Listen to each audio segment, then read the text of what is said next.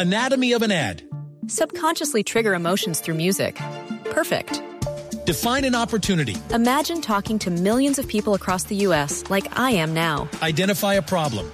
Creating an audio ad is time consuming. Offer a solution. Utilize cutting edge AI. Imagine creating all that in under 30 seconds. Well, we did to create this ad.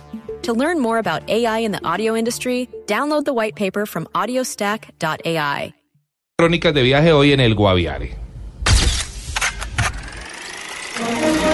Bienvenidos al teatro. Le recomendamos apagar su celular, disfrutar de sus palomitas de maíz y subir el volumen de su radio. En Blue Jeans comienza la película.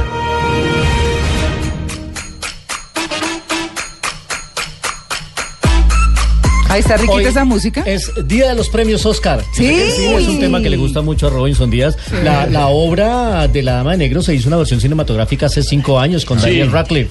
Así que la gente que la vio puede tener ahí un referente de más o menos cómo es la historia. Pero hoy se entregan los premios Oscar, edición número 89, en el eh, Teatro Dolby de Los Ángeles. Hay mucha expectativa por saber qué va a pasar, si se va a portar tan político el tema, si los actores van a mostrar eh, su lado más político en sus discursos de aceptación. Vamos a ver qué pasa. Pero para conocer un poco más detalles eh, de lo que puede suceder esta noche en eh, la entrega de premios de la Academia, tenemos un hombre que sabe y que ha estado metido y que está permanentemente en la alfombra roja en el mundo del cine. Colombiano, orgullo nuestro. Juan Carlos Arciniegas trabaja en CNN. La buena noticia es que va a volver eh, su programa Ojo Crítico, que ¿Ah, estuvo un tiempo fuera del aire y la gente lo reclamó y lo reclamó, pero va a volver. Muy Juan bien. Carlos, él ha sacado un tiempito para atendernos hasta ahora. Hoy tiene mucho trabajo con el tema de los Oscar. Y bueno, pues lo primero que hay que preguntarle, Juan Carlos, es La La Land, 14 nominaciones para mi gusto. Excesivo el tema de las nominaciones. Eh, ¿Qué no se va a ganar La La Land, Juan Carlos? Esa pregunta es difícil y es muy buena. Ah, no sé, yo creo que nada. Esta, La La se ha vuelto como el Adele de, del cine, ¿no? Que se lleva todo lo que a lo que está nominada. En este caso, pues estoy de acuerdo contigo. Para mí es la película más sobrevalorada del año.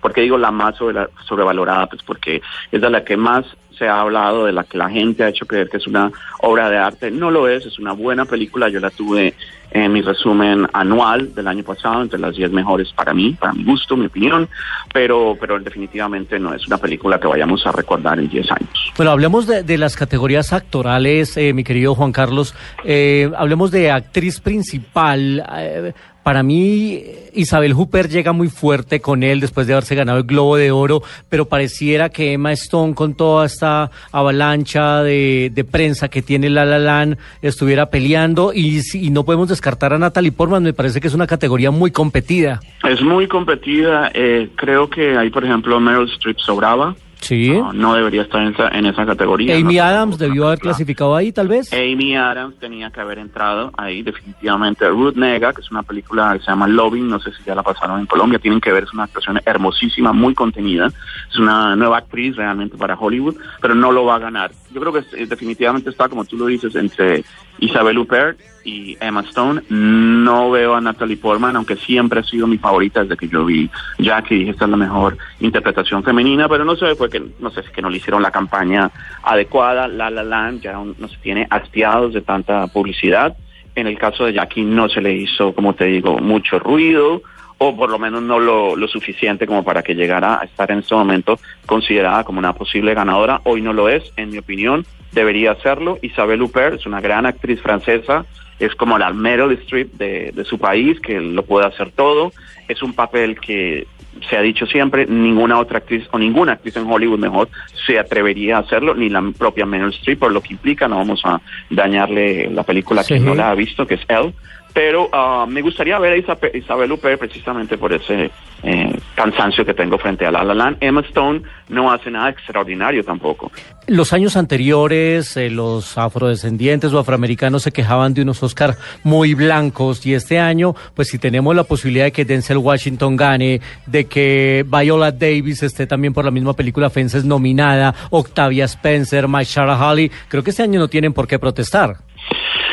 A ver, eh, es la primera vez en, el Oscar que en las categorías que tú acabas de mencionar, que son las de actuación principal y de reparto, Por primera vez en cada una de ellas hay un artista de raza negra. Eso para ellos es un logro.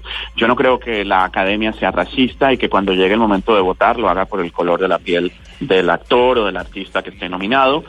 Ah, creo que tienen todo el derecho de, protestar y exigir mayor presencia en, en las carteleras, de que sus historias sean contadas como minoría. Los latinos podrían estar haciendo lo mismo, ¿no? ¿Por Este año no? solo tenemos Ah, un director de fotografía, Rodrigo Prieto, y nada más.